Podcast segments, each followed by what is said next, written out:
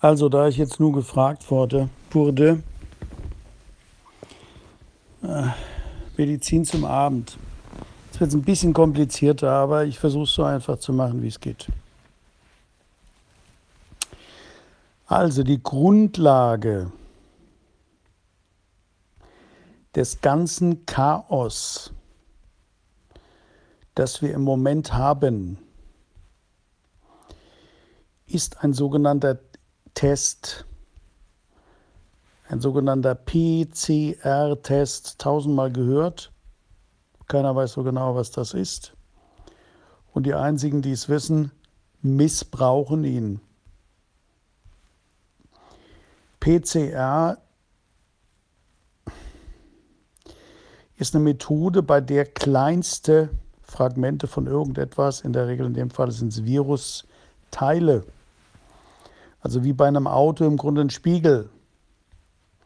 Das heißt, man findet nach einem Unfall einen Autospiegel.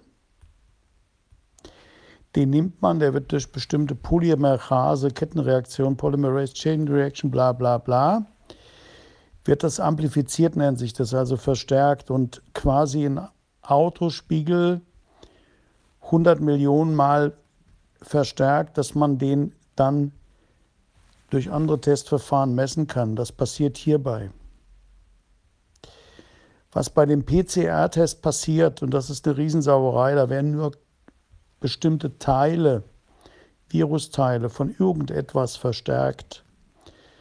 Das ist ungefähr so, als wenn ich dann diese Autospiegel habe und sage am Ende, dem gehören Ferrari. Das passt nicht. Coronaviren gibt es x-fach. Und das ist jetzt auch, das wird sogar gegen geimpft mit Teilen dieses Virus. Diesen Test hat im Januar, du jetzt, diesen Test hat im Januar Herr Drosten zum Patent angemeldet. Zufälligerweise hat er den selbst entwickelt. Über zwei Berliner Firmen hat er den entwickelt. Ich glaube, es gibt mittlerweile auch aus China ein paar, aber das ist der ursprüngliche Test über Roche haben die den machen lassen. Also wenn man den machen lässt, bei mir in der Praxis, zahlt man 150 Euro.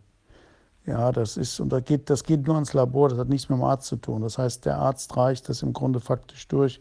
Da sind nochmal irgendwie Abstrichen 4 Euro oder Beratung nochmal 5.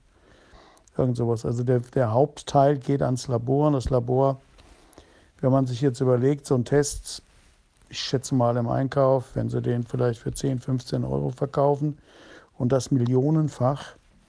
Und wenn er daran partizipiert, Herr Drosten, dann ist das mittlerweile Multimillionär. Ja, nur mal so. Also, wir haben als Ärzte mittlerweile das Problem, wenn wir mittlerweile einen Kugelschreiber annehmen von der Firma, dann ist das, oder sagen wir mal zehn Kugelschreiber, einer geht noch, das läuft dann unter Compliance und Bestechung. Und dann macht ein Chef und man muss ihn wirklich Virolüge nennen, weil er schlicht und einfach die Unwahrheit spricht und das weiß, partizipiert an seinen eigenen Aussagen. Das ist nicht nur Geschmäckle, sondern das ist brutalste Bestechung. Brutalste, das heißt, er legt einen Test fest, an dem er verdient. Das müsste sich jeder Arzt erlauben, da sind wir sofort beim Staatsanwalt. Da gibt es einen in Frankfurt, der wartet nur auf solche Fälle. Also, ich, es ist jetzt spät und ich mag mich nicht mehr aufregen, aber man könnte richtig unter die Decke gehen oder durch die Decke. Und das ist das, was alleine bei dem Test passiert.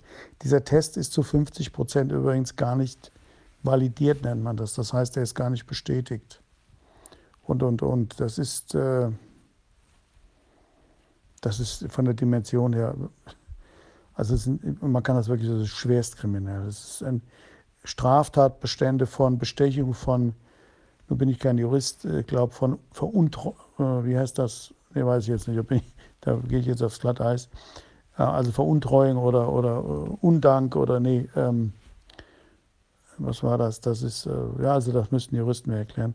Also jedenfalls, das sind Straftatbestände im Wirtschaftsrecht wahrscheinlich von allererster Güte. Das läuft einfach so durch. Ja. So, und das war nur, weil ich das gefragt wurde, wer partizipiert an diesem Test? Herr Chef, Virologe, Professor Drosten, das ist. Und je länger er sagt, man muss den Test machen, desto mehr Geld spült das wahrscheinlich hintenrum über Lizenzgebühren direkt in seine Kasse. So läuft das heute in Absurdistan.